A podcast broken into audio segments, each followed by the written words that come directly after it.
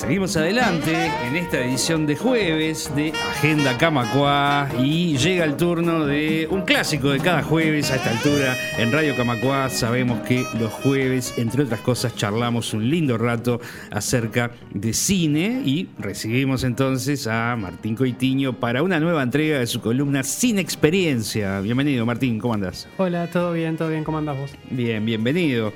Te noto, has venido hoy este con, con un atuendo realmente llamativo, no sé, esas. Sí, viste, las sandalias por el Esas verano, sandalias, sí. esas. ¿Qué es esa espada? Una. Y bueno, es- un poco de, de impresión. No sé si tendrá que ver con lo que vamos a conversar hoy, pero. Me dejé llevar por el, por el personaje, me Sí, compenetré con sí, la sí, trama de la película que traemos y bueno, hay que salir a, a cortar cabezas. Me gusta, ¿eh? para todos los jueves que vengas, este, si bien esto es radio, pero podemos después poner alguna foto, que vengas caracterizado de, de la película que, que vamos a charlar. Hoy Agarrarse- metes miedo, te digo. Agarrarse con los tigres que aparezcan, con el que venga, no hay carroza que me pare y así vamos, de frente. Bueno, y, y esto nos sugiere algo de lo que vamos a estar charlando hoy. Exactamente la película ganadora por el año 2000 en los Oscars, que ya la vamos a ver. I want you to become protector of Rome after I die. I will empower you to one end alone, to give power back to the people of Rome and end the corruption.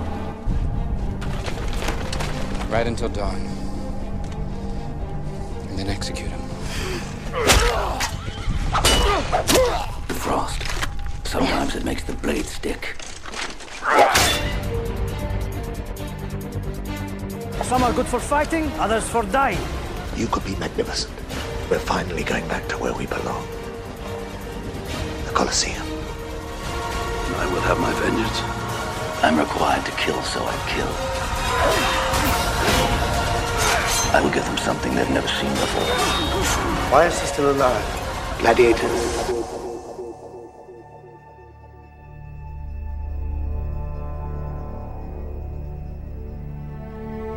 Bueno, y este era el tráiler. Muchos oyentes se habrán dado ya cuenta, Martín, de qué es lo que nos convoca hoy.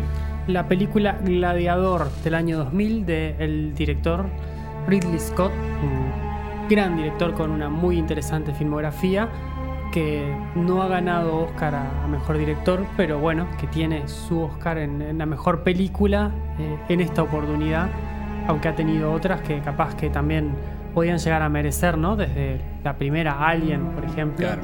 Este, y ha tenido unas, unas cuantas películas muy interesantes de las que ya mencionaremos algunas. Exacto, un brevísimo paréntesis. Sí. Alien, una gran película. Gran película. Una gran película, dentro del género y más allá del género, ¿no? Sí. Que por ahí este, un día le dedicamos. Sí, porque es una película que juega muy bien con la, con la ansiedad y la angustia del espectador y, y se fundamenta mucho en el, en el diseño de producción, este, utilizando eh, los escenarios que, que fueron creados para la película para generar esa sensación de, de encierro y de inseguridad y de no saber lo que pasa dando vuelta a la esquina, ¿no? Este, Exacto, exacto, eh, exacto. Ridley Scott, que era más un diseñador de producción, era más un tipo que se dedicaba a, a esa cuestión de- de- del cine, de- del trabajo, de la construcción de los escenarios y de, y, y de la ambientación, y que empezó su carrera como director ya bastante tarde, porque es un hombre que tiene ya como 80 años, o sea, eh, empezó a trabajar como director ya, ya de grande, no, no era su primera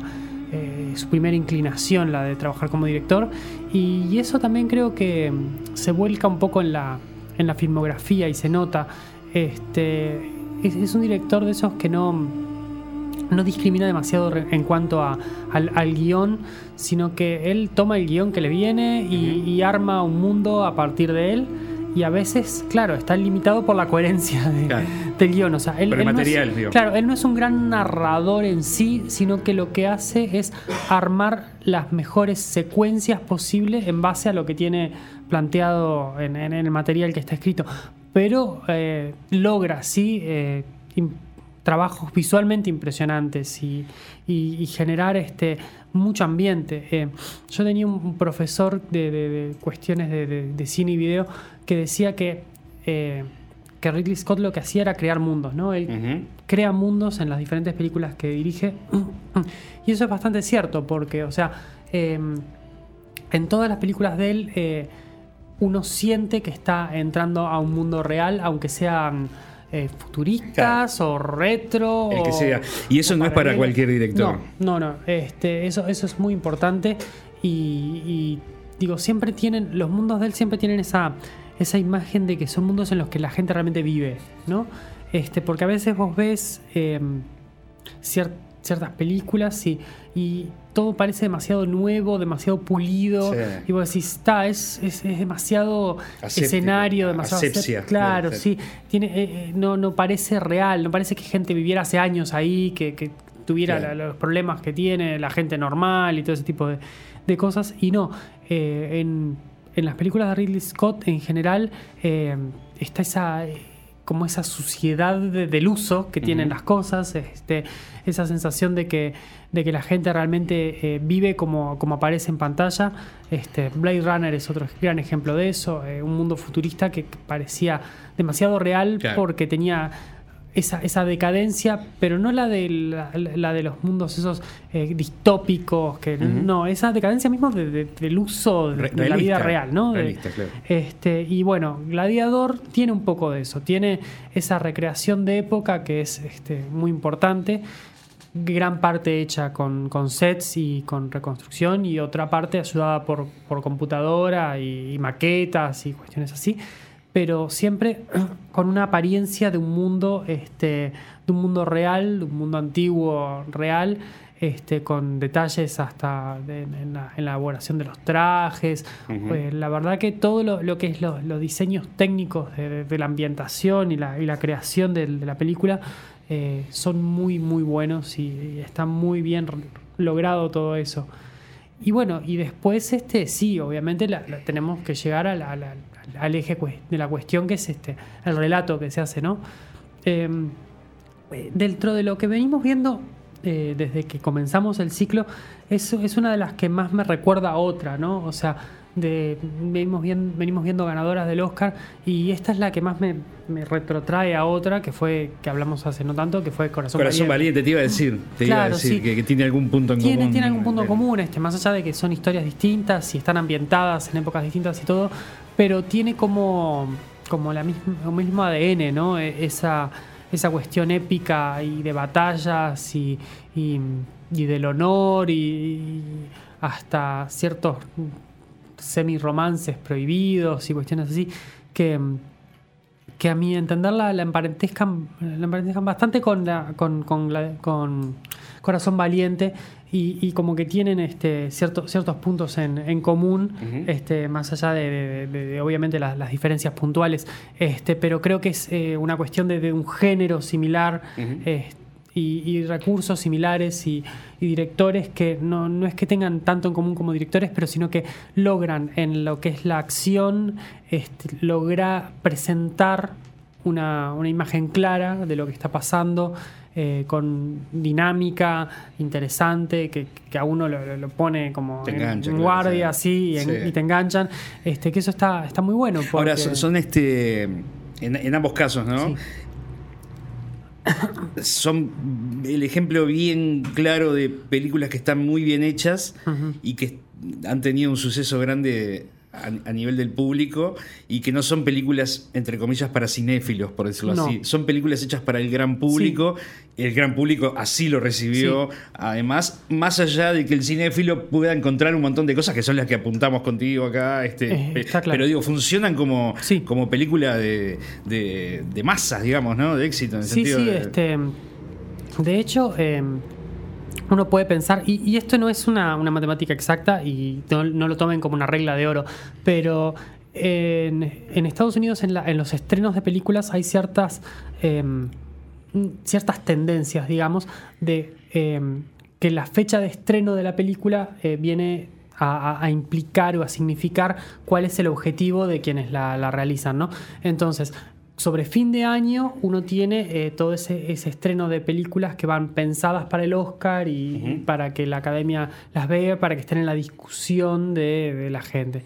Y más a mitad de año, y esto sobre todo pasaba más antes, porque ahora Sí. estamos teniendo películas grandes todo el año, Sí, sí. eh, pero más a mitad de año y sobre todo en la, en la época de lo que se acerca el verano en Estados Unidos, es como el estreno de las películas para el público en general, para que la gente vaya mucho al cine, Eh, se los- los vuelque. tanques, los Exactamente.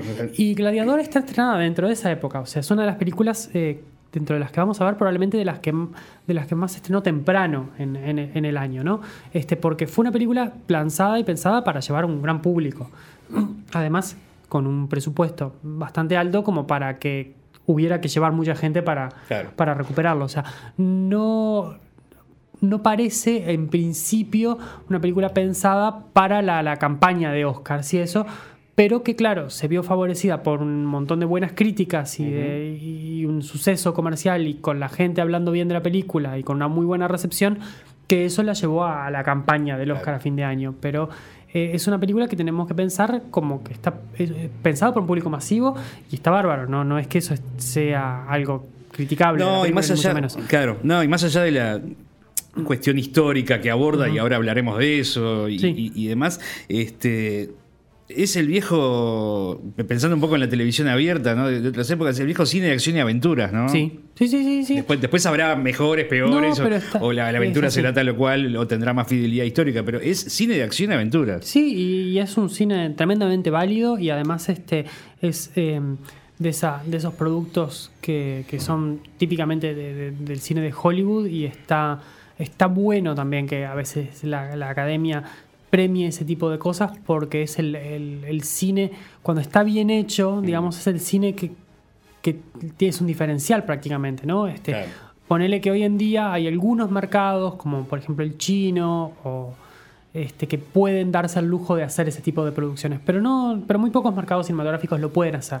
Entonces, cuando está, cuando está bien logrado, como está, cuando está bien armado, está bueno que la, que la industria también se dé la chance de premiar ese trabajo cuando está bien hecho, ¿no? Porque es, es un cine que es propio, que, que tiene identidad propia, eh, que tiene códigos propios y que, que pueden ser bien aprovechados, como en el material que tenemos acá, que como nos pasaba también, y otro punto de conexión con Corazón Valiente, es bastante light en términos históricos, ¿no? O sea, eh, Claro. el emperador Marco, Marco Aurelio existió, el, el hijo también existió, eh, pero hay muy pocos puntos en común con la, con la historia real. Incluso el personaje que, interpreta Russell Crowe, que es el, protagonista Maximus, está, tiene inspiración en ciertos personajes reales y algunos puntos, pero son pequeños detalles este, que, fueron tomados de una cosa u otra, del, del hombre re- real que, es el que asesina a-. a- al emperador, pero en realidad este, son pequeñas cosas. Claro, igualmente no, no son. Lo hablábamos cuando hablábamos de Mel Gibson y, y este y su película. No son películas hechas para que el profesor de historia lleve a los alumnos. No. O sea, los alumnos van a ir, pero porque van al Claro. cine, digo, no, no como tarea para ver una película de corte No, histórico, porque por más que haya referencias, como decís vos, y, y apuntes que puedan tener una cierta correspondencia con, con el relato histórico más fidedigno, no se trata de eso. No. No le, Eh, no le podemos exigir, no le podemos reclamar eso, digamos. No, no, para nada. Y yo creo que si puede servir para algo en términos de, de historia, es para, para visualizar eh, ciertas cosas que, Claro. de, cómo, de cómo se veía, cómo eran determinados lugares, que ponele que en ese tipo de lo que es la reconstrucción pueden estar muy bien logrados. Porque claro, a veces es uno, uno ve este, solo ruinas o ve sí, sí, sí. solo dibujos y es difícil este, conceptualizar cómo las cosas se ven Sí, o maquetas o cosas. en el, en el claro, uso claro. y en la realidad, y eso sí puede estar, está, está bien logrado y está bien armado. Pero claro, la, la historia es absolutamente caprichosa y, y genera, y creada para la, para la película, que incluso este, tuvo, estuvo siendo escrita hasta mientras se filmaba, porque no terminaban de, de cerrar un guion de- del todo completo, y eh, uno de los actores este, secundarios, pero de los actores secundarios que, que más aparecen y que más importan, que es este próximo, interpretado por Oliver Reed, que es ese el, el- el dueño de los, de los gladiadores esclavos que van a pelear en los, de los que está Russell Crowe, eh, murió durante la filmación y hubo que ajustar Ah. eh, la historia para, para prescindir de él en determinadas escenas y en lo que quedaba al final. Entonces, este, si, hoy, si uno la ve sabiéndolo, eh, se nota. se nota que hay ciertas escenas en las que no es él o en las que eh, está armado con, de otra parte de la historia para que, para que cierre la historia de él. Y Bueno, bueno, pero son cosas que pasan. que a veces pasan y son fatalidades. La gente y- le da por morirse en los momentos más inoportunos. Exactamente, y bueno, el, el espectáculo debe continuar y hay que armar la historia con lo que se pueda. Y claro, em, nosotros dentro de las películas que, vimos, que hemos visto hasta ahora, em, nos va a pasar con Gladiador por primera vez y en realidad eh, es un fenómeno que, o sea, que, que no se ve desde, desde hacía muchísimos años, que es una película ganadora al Oscar a Mejor Película, que no gana el Oscar a Mejor Director y tampoco gana el Oscar a Mejor Guión. Entonces eh, nos queda un poco huérfana y, y Claro. tenemos que tratar de entender en qué se sostiene eh, su, victoria y cuáles son, los, cuál- cuáles son los puntos altos que le vemos. Eh, pensaba que, claro, la, historia es un poco sencilla y un poco simple, ¿no? O sea, él es, él es este personaje, el capitán este, de, de- de la Armada, y cuando, mu- y cuando muere Marco Aurelio, que quiere que él sea su sucesor para que reinstaure, el- reinstaure la República, bueno, el hijo se entera y lo ma- mata al padre y se queda él de, de emperador y manda a matarlo a él y a la familia.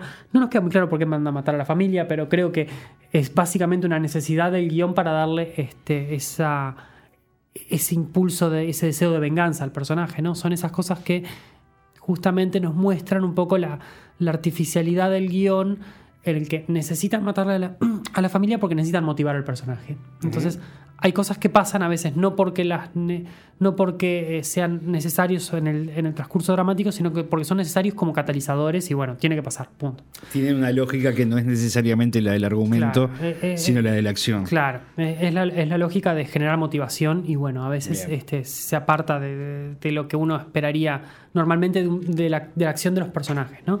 Este, entonces, claro, en este deseo de venganza, él va a ir a, pelear, a- terminará peleando en Roma y encontrándose con, con, este, con Cómodo, que es un Joaquín Phoenix desatado, maravilloso, sí, sí, sí. súper disfrutable. Creo que es una de las, creo que de las mejores actuaciones de la película porque está como en un registro propio, pero funciona. O sea, eh, a veces este, uno cuando dice, no, ese está actuando en su propia película, eh, eh, no, no encaja. No, acá encaja perfectamente porque el- el- es, ese- ese- es un desquiciado fantástico que, que- que funciona con todo lo que está pasando alrededor y, y lo hace más, más interesante y más eh, angustiante y dinámico porque lo, lo ves peligroso. Hay una, hay una escena Sí. en la que está él con el sobrino al lado y, y bueno, y llega la, la hermana, o sea, la madre de- del niño, y él básicamente la, la amenaza diciendo que lo va a matar al niño, sin decírselo, pero es, es demasiado claro como para no, como para no entenderlo, y es, eh, es maravillosa en, la- en la tensión que genera porque vos lo crees capaz de cualquier cosa.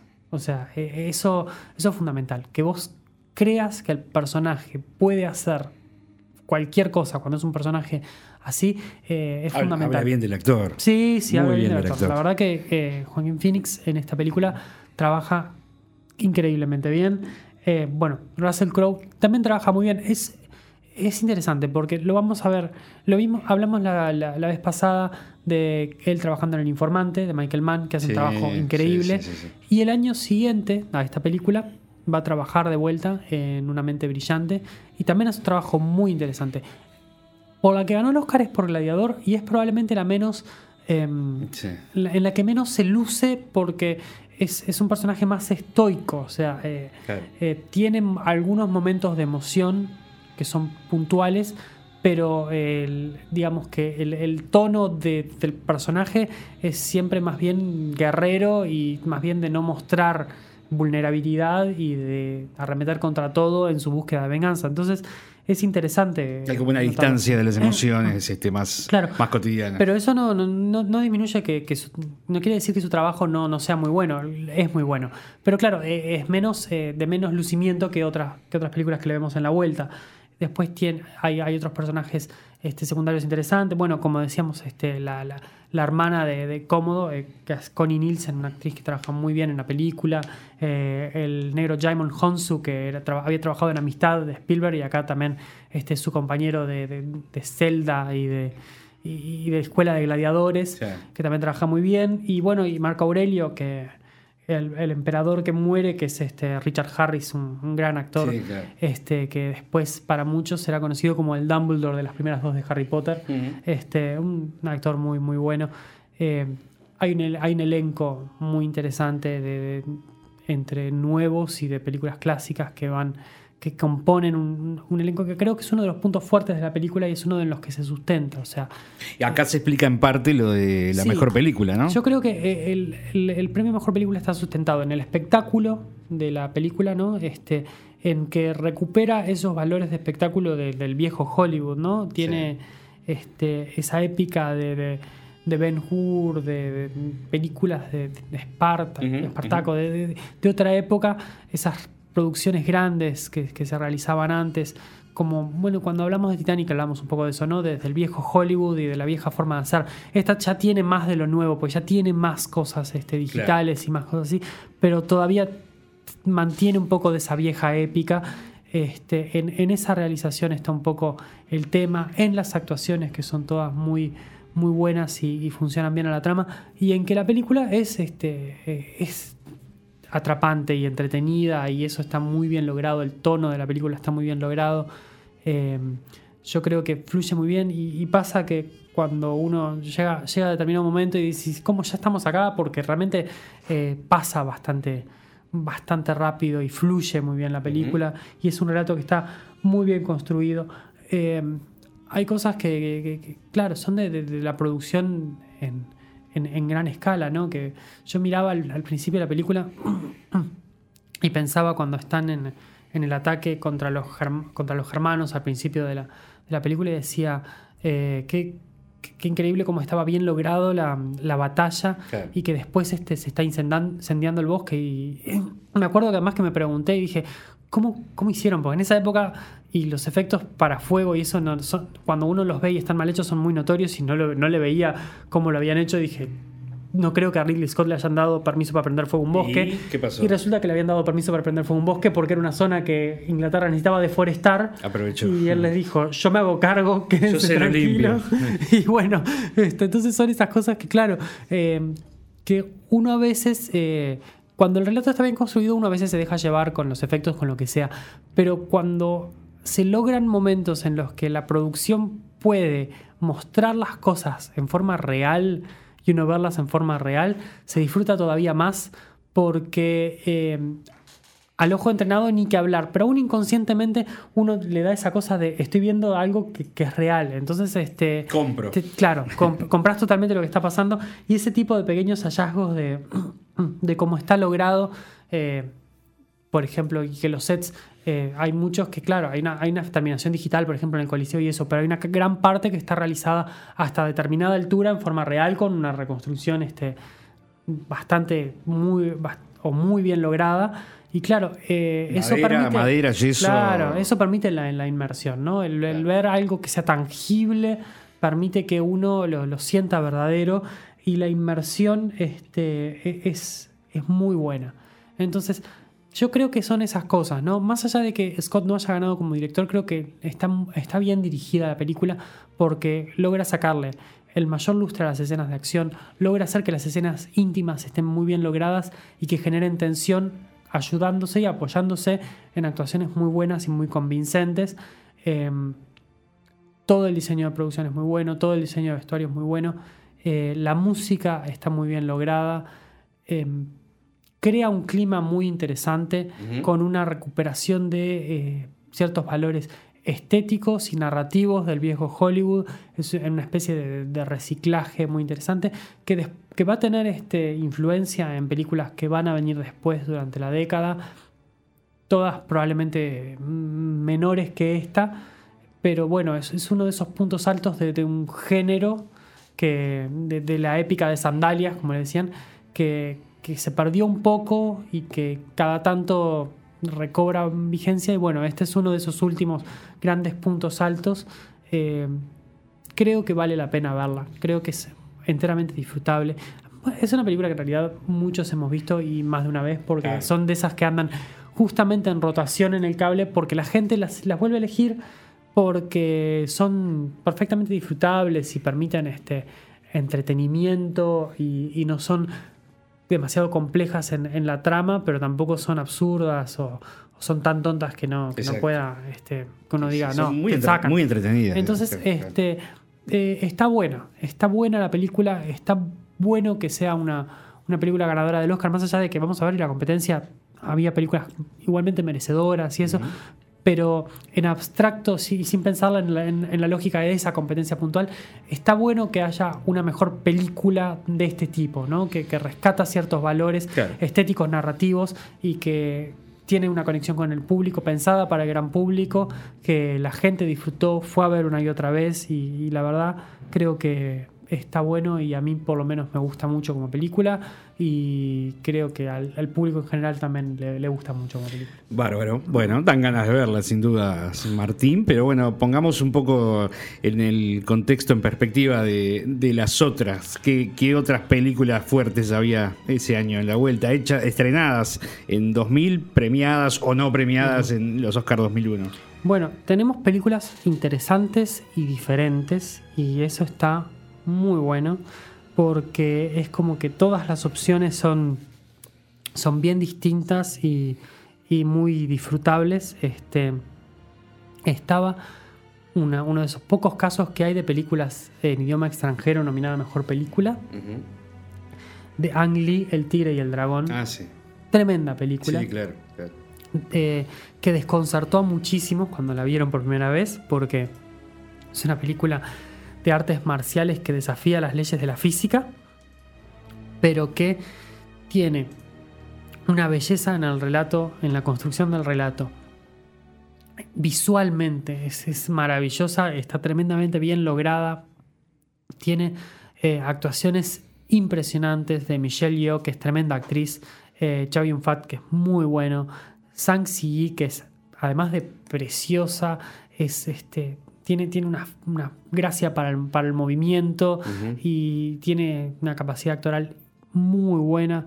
Es eh, la verdad que Y estuvo peleando. Sí, y para mí este, El Tigre y el Dragón es una de esas películas que creo que, que vale la pena eh, descubrir y volver a descubrir y dejarse llevar. Ya, ya te digo, la, la primera vez que uno la ve y los tipos andan peleando, ar- haciendo artes marciales por los techos o, o a veces en las ramas de los árboles, eh, como que puede llegar a resultar desconcertante porque carece de realismo, de- de- del realismo que uno está acostumbrado a ver o, o a exigir en, en- en estas películas, porque no es eso, es acerca de cierto lirismo y la forma en la que pelean los personajes eh, trata de reflejar o representar más su mundo interno que el mundo exterior, ¿no? Claro. Este, entonces eh, hay, que, hay que entenderla eh, de esa forma, hay que entenderla de una forma no literal, sino casi poética, digamos. Claro, y que haya movimiento. estado nominada para mejor película, que aunque no haya ganado, obviamente, ya habla bastante del- Exactamente, del de, de gusto que de- hubo una, claro. una-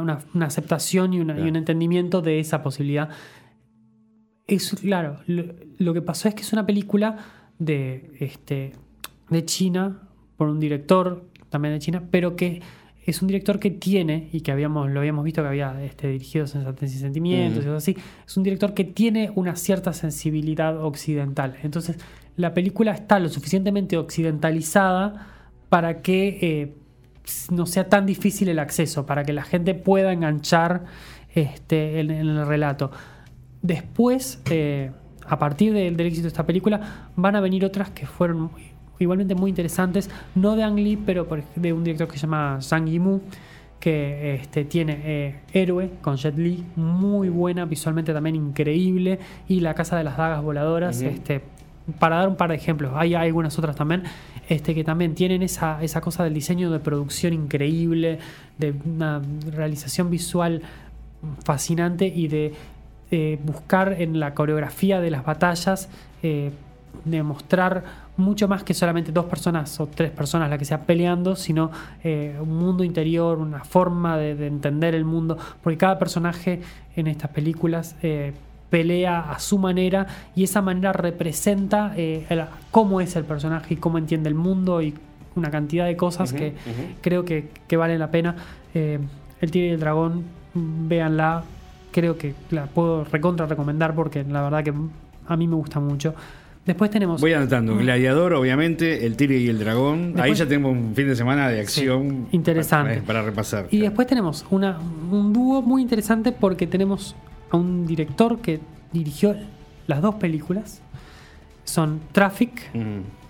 muy conocida Sí, por todos, sí. y Erin Brockovich, Ah, claro. este, con Julia Roberts también muy conocida por todos. Las dos dirigidas por Steven Soderbergh. O sea que ese año tuvo un lucimiento increíble. Traffic, sobre todo el tema de- de- del mundo de- del tráfico de drogas, este, en, en diferentes. eh, Había hecho eh. Sexo, Mentiras y Videos, ¿no? Sexo, Mentiras y Videos, Claro, ahí como fue como que explotó. Sí, se hizo exactamente. muy y bueno, y acá este es como el- el- la, la explosión de Steven Soderbergh, que después este, va a seguir eh, experimentando y va a pasar a filmar en diferentes medios y a veces para televisión. Y Sí. eh, es, es un director que siempre está en una búsqueda de, de encontrar nuevas formas narrativas. Es, es muy interesante. Acá, este, Traffic, bueno, tiene esa cosa de, de historias que están cruzadas, y, pero contadas en diferentes niveles. O sea, está desde, desde el tráfico en las calles hasta eh, la, la Casa Blanca, ¿no? Eh, con un elenco muy interesante, con Michael Douglas, con Catherine Zeta-Jones, con Benicio del Toro. Eh, visualmente muy, muy interesante, con diferentes formas de registro en los diferentes ámbitos en los que se maneja. Eh, muy buena. Steven Soderbergh va a ganar ahora, lo vamos a ver a mejor director por esta, por Traffic. Y Erin Brockovich, que es este más eh, clásica en términos narrativos, pero que bueno, es, es una historia real, con una actuación muy buena de Julia Roberts, con este, de esas películas que, que son como para sentirse bien porque inspiran, pero, pero no sin calentarse con el sistema, ¿no? Este, eh, las películas americanas cuando van sobre este tema tienden a, generar eso, ¿no? A que uno se rebele contra el sistema y que te, te genere mucha, mucha impotencia y calentura como el sistema está puesto contra, la, contra el individuo. Y bueno, esos momentos de desafío y de quien desafía a, a la, estructura de poder que siempre habitualmente es económica, Claro. este, está, está muy bueno y está muy bien logrado. Y ella está muy bien, además. Ella trabaja muy bien, Julia Roberts trabaja muy bien. Julia, Julia Roberts es una muy buena actriz. Claro. Este, el, eh, que, que, claro, eh, tiene eh, como, bueno, como lo habíamos visto en otros actores, no tiene un, un rango demasiado amplio, pero dentro de lo que ella maneja eh, es muy buena y se maneja muy bien y tiene mucho carisma y es este de esas que son bien este, una estrella de Hollywood en el sentido de, de que uno la ve y, y atrapa en la pantalla, Eh, ¿no? Es magnética, sí. Exactamente. claro, por supuesto. Y bueno, y la quinta película que había, una película también muy linda, muy disfrutable, preciosa, que se llama Chocolat, Ajá. con Juliette Binoche. eh, Ah, sí, sí, sí, sí, me acuerdo. Eh, muy linda. Es verdad, sí, con- sí. Que, que tienen a, la- a Alfred Molina como personaje antagónico, que son de esas películas chiquitas, pero súper disfrutables, muy linda, de esas que la verdad que uno lo hace sentir bien, ¿no? Son esas películas que, que, que son justamente para encontrarle eh, esa cosa mágica de, de la vida cotidiana y de, y- y del- la persona que, que- que lucha contra, contra ese pueblo que está en contra de, de la felicidad, digamos, que es todo gris y que le da, le viene a darle un poco de color y un poco de, de vida y está, es es súper disfrutable. Es casi que un género en sí mismo, ¿no? Ese tipo de películas. Y Ahora se me ocurre- también, ¿no? Al Sí, igual, igual que, que Julia sí, Roberts, tiene sí. ahí su rango No, y es- está es- muy es bien. divina, digo. preciosa, es es súper bien. Se me ocurría ahora pensar en. eh, hay una película, ahora no me acuerdo cómo se llama en español, pero hace poco se estrenó que era The Hundred Foot Journey, que también es sobre eh, un cocinero, ¿viste? Y ese tipo de cosas, este, y que, que va logrando el éxito a, a través de, Ah, sí, de- sí. de la cocina en sus platos. Y son esas cosas de, de la identidad y, de, y, y del gusto y del sabor y de. Cuando el cine logra tomar esas, esas cosas a partir del, del sabor, y que, que es increíble que no se pueda transmitir en pantalla, pero que cuando lo logra visualmente Sí. eh, atrapa y uno como que se deja llevar, ¿no? Porque apela a cierta, a cierta emotividad escondida que uno tiene a veces con la comida, con ciertas cosas que, que como que apelan a, a otros sentidos y aunque no lo esté probando y oliendo, como que uno se transporta igual. Este, eso, eso es un recurso muy interesante y muy bien hecho. Y, y las películas que, que explotan, sobre todo la parte gustativa, bien, eh, logran algo, eh, una conexión muy, muy interesante. Y en esta película es un relato precioso y que a mí me gusta mucho y creo que, que vale la pena. En director, como decíamos, Steven Soderbergh estuvo nominado por las dos películas. Estuvo nominado por Erin Brockovich y por Traffic. No debe ser muy frecuente esto, ¿no? No es muy frecuente, no es para nada frecuente. Y bueno, ganó por Traffic. Este, por suerte no dividió los votos, digamos, porque era una de las Sí, posibilidades. no gana ninguna, claro. Este, eh, consiguió una- un Oscar a mejor director, creo que muy interesante y probablemente merecido. Este, capaz, yo no sé si, yo no sé si puntualmente por esa película o no, pero son de esas cosas que cuando uno repasa la carrera del director dice, bueno, está, está bien. Eh, Steven Soderbergh es un tipo que tiene un Oscar alguna. y tiene que tener un Oscar y está, está bien que, que- que así sea. Eh, pero igual, claro, Ridley Scott estaba ahí y era perfectamente un, un director que uno diría no estaría mal que también tuviera la, la chance de haber teni- de tener el Oscar. Al y- cual le queda menos tiempo además para ganarlo. Probablemente. Soderbergh es un hombre mucho más joven. Sí, este, pero bueno, nada, estaba Ridley Scott, estaba Ang Lee, que no gana acá, pero va a ganar este, después en, en dos ocasiones. Una de ellas que a Martín no le gusta, pero bueno, cosas que pasan. Y estaba Stephen Daldry, el director de Billy Elliot, otra película Ah, sí, sí, sí, que la gente disfruta Linda mucho. película también. Este, que, que- que es este súper de esas que, que uno como que para emocionarse y, y compenetrarse y dejarse llevar y, y tremendamente disfrutable. Eh, después se convirtió también en una obra de teatro. Este, eh, hay gente que la ha visto, bueno, Andrea, conocida de segui- de- del Twitter y todas esas cosas, este, la fue a ver en Inglaterra y dice que, que disfrutó tremendamente la, la obra de teatro, porque son esas Bien. cosas que... fue especialmente a verla, además. Sí, este, A tomar el té y a tomar y el té y, y a mirarla.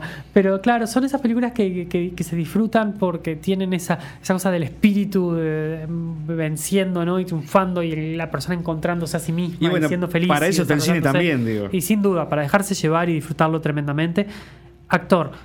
Russell Crowe, como decíamos, ganó por Gladiador, una muy buena actuación. Bien. Estaba eh, Javier Bardem, ya estaba, ya empezaba a estar Javier Bardem, que lo vamos a volver a ver en otras oportunidades, que hacía Ya, de ya había cruzado el charco, digamos, va, fuerte. que hacía este escritor cubano eh, Reinaldo Arenas en Antes que anochezca. Sí, sí. Eh, Ed Harris por Pollock, eh, trabajando como justamente pintor Pollock. el- Nos gusta el Harris. eh. Sí, nos gusta Pollock. A mí por lo menos me Sí, gusta Pollock sí, también. sí. Este, Bueno, la película mejor. muy interesante y el, y el pintor muy interesante. Eh, Geoffrey Rush, un conocido de la casa, abonado, que trabaja en Quills, la leyenda del Marqués de Sade. una Ah, película sí. delirante, maravillosa, Sí, sí, súper sí, interesante, que él hace de Marqués de Sade. eh, de esas que, que la verdad que están muy buenas. Son esas películas muy buenas que, que uno Son muy, muy únicas, ¿no? Sí, Este, exacto, que uno ahora- No se parece bien. no, no se, no se parece exactamente a nada, y, y- pero está, está buena. Y so- son esas que te retrotraen mismo, no, no a la época de Marqués de Sade, te retrotraen a la época de la película. O sea, vos Exacto. pensás y pensás, pa, claro, es una película de esa época que estaba en esa época Sí, y sí, que sí, sí. se veía, y, y está muy buena. Y el quinto nominado, para mí, de, de las, de las actuaciones que está acá, una de mis favoritas. Y, y tremenda actuación. Yo la defiendo a muerte porque es un tipo que pasa prácticamente solo en pantalla durante la mayor parte del metraje de la película. Y poca gente te emociona como te emociona Tom Hanks en Náufrago. Ah, sí, claro. Y me pongo de pie, permiso. Una, una actuación brutal. A mí me, no- me nombran a. Tom Hanks y a mí me, me pueden, ya, ya lo sabés. Yo, o sea, es tan buena la actuación de Tom Hanks en esta película que, que Wilson debería haber estado nominado a mejor actor de reparto. Sí, ¿me sí, sí, sí, sí. Porque Claro. Hablamos de, de la pelota. de la ¿no? pelota, Claro. porque el- la emoción que le pone y cómo la humaniza es una cosa increíble. No, lo de Tom Hanks es, es tremendo siempre y ahí en, en particular. Tiene este más allá de que Y no, es- y no ganó. No, y más allá de que siempre es artificioso el tema de la transformación física, porque bueno, da. Eso es una cuestión que, que pasa y que no tiene solo que ver con la actuación, pero él hace una transformación física brutal, pasa de eh, ser un hombre gordo a ser un hombre este, desnutrido al final de la película, y eso lo hizo realmente, porque la película está filmada en dos momentos distintos. Se filmó la primera parte con él este, enterito y, y bien, y bien alimentado, y estuvo, y estuvo durante meses haciendo dieta este, para hacer la segunda parte de la película, al punto tal de que en el medio Robert Zemeckis, el director, filmó otra película. Ah, o sea, mirá. no sé si te acordás, con un thriller genial con Harrison Ford este, y Michelle Pfeiffer eh, que se llamaba What Lies Beneath, ahora no me acuerdo cuál era, cómo se llamaba en Mm, español, no me pero doy cuenta cuál es. sí, este, pero está muy buena, que ella empieza a sospechar que hay este, fantasmas en la casa, eh, está muy interesante esa película de Robert Zemeckis y claro, eh, Revelaciones se llamaba en español. Revelaciones. Esa película la filma el director en el medio, Robert Zemeckis, en el medio de las dos partes de Náufrago. Mientras bajaba porque de tenía- peso. Porque tenía este, tiempo ahí mientras Tom Hanks bajaba de peso. Eh, Buen, en- buen apunte. en actriz, Julia Roberts, una muy buena actuación, como dijimos en Erin Brockovich, muy carismática, eh, de esas que conecta mucho con la gente y que hace querer rebelarse contra el sistema, eh, muy bien logrado. Joan Allen por The Contender, una película en la que ella es este, seleccionada para vicepresidente de Estados Unidos. Muy buena Ah, película. sí, sí, sí, muy buena película de un director eh, muy interesante, con, con tonos políticos muy interesantes. Eh, creo que eh, es como una proto House of Cards, en cierta forma. Sí. la verdad que muy, muy interesante. Creo que el, el- villano en esta película era Gary Oldman, si no me, si no me equivoco, que era como el congresista republicano que, andaba siempre es tratando un poner buen, palos en buen la malo siempre, Goldman. Ni que hablar. Bueno, Juliette Binoche por Chocolate. Y Muy bien.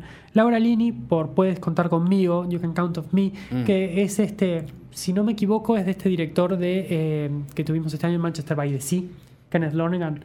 Ajá. Este, Laura Lini es una, una actriz que a mí me gusta mucho, que eh, son de esas que no son súper conocidas, pero que, que trabajan muy bien, muy bien. Y Ellen Burstyn de esa película de Darren Aronofsky, que es fuerte, eh, muy interesante, muy buena, que se llama Requiem por un sueño, Ah, sí. que, que- que son de esas películas como para, para dejar mal parado al que la ve, ¿no?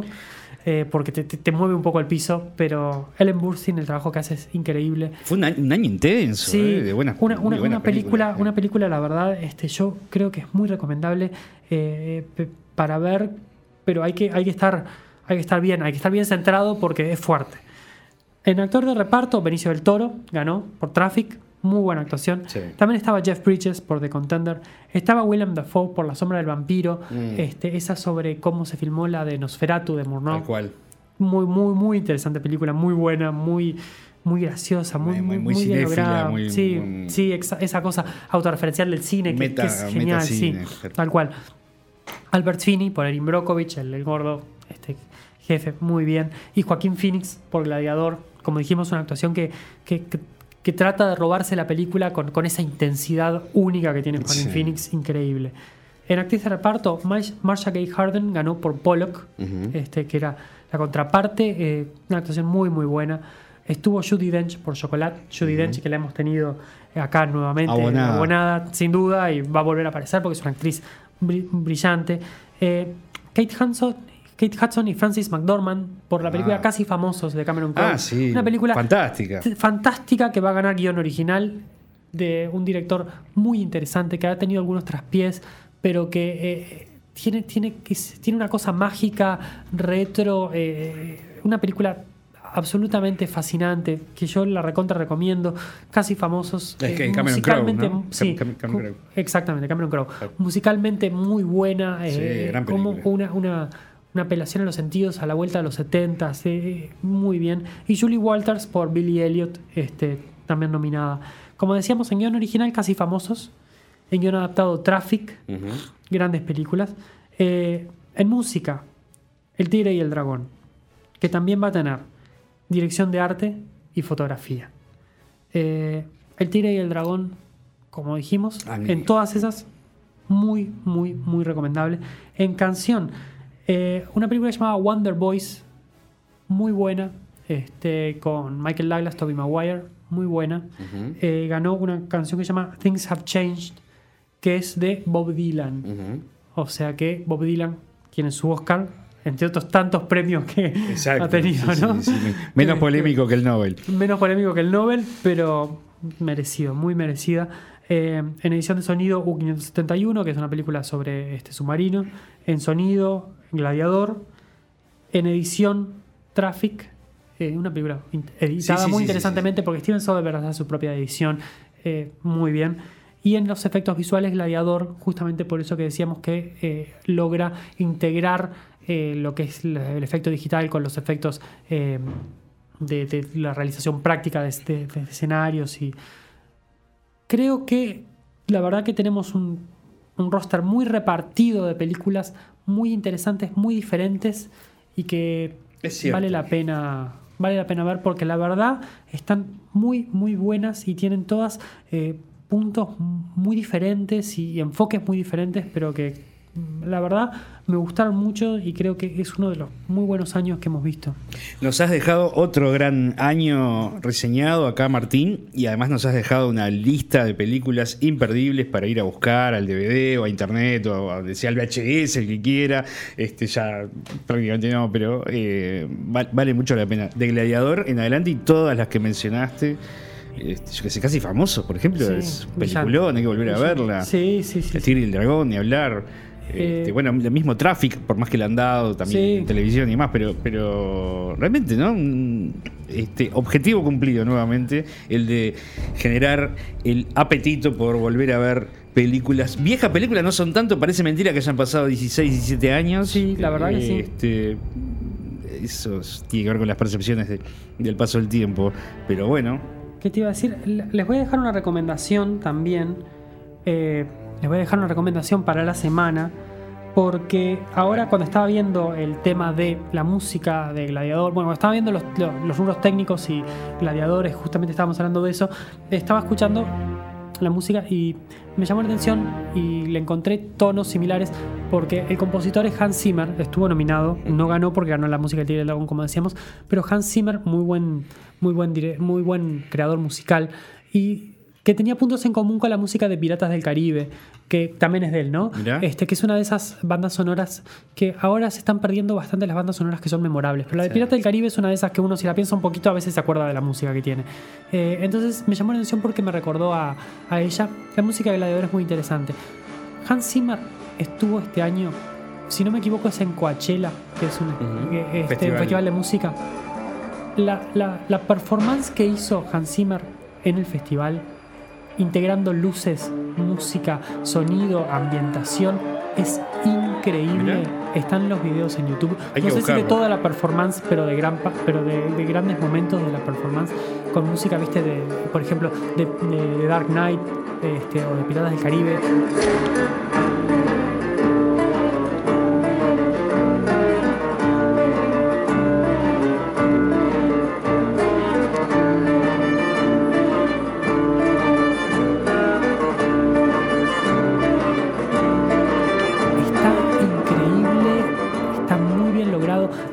La verdad que para mí no era uno de, mis compositores favoritos, más allá de que reconocía su capacidad como, como compositor. Pero ese espectáculo que presentó es increíble y vale mucho la pena. Y cuando entre película y película este fin de semana, búsquenla. Hans Zimmer en Coachella 2017. Sí, búsquenlo porque está y vale la pena. Gran consejo. Martín, gran columna. Nos has dejado tareas agradabilísimas como la de repasar estas películas que, nombraste. Bueno, la semana que viene. La semana que viene. ¿Qué, tenemos la semana mira, vamos a pasar de una película de DreamWorks Universal a una película protagonizada por Russell Crowe a una película de DreamWorks Universal protagonizada por Russell Crowe. Perfecto. Hablamos el jueves. que pase bien. Gracias. Sin experiencia, la imperdible columna semanal de Martín Coitiño pasó por esta edición de jueves de Agenda Camacua.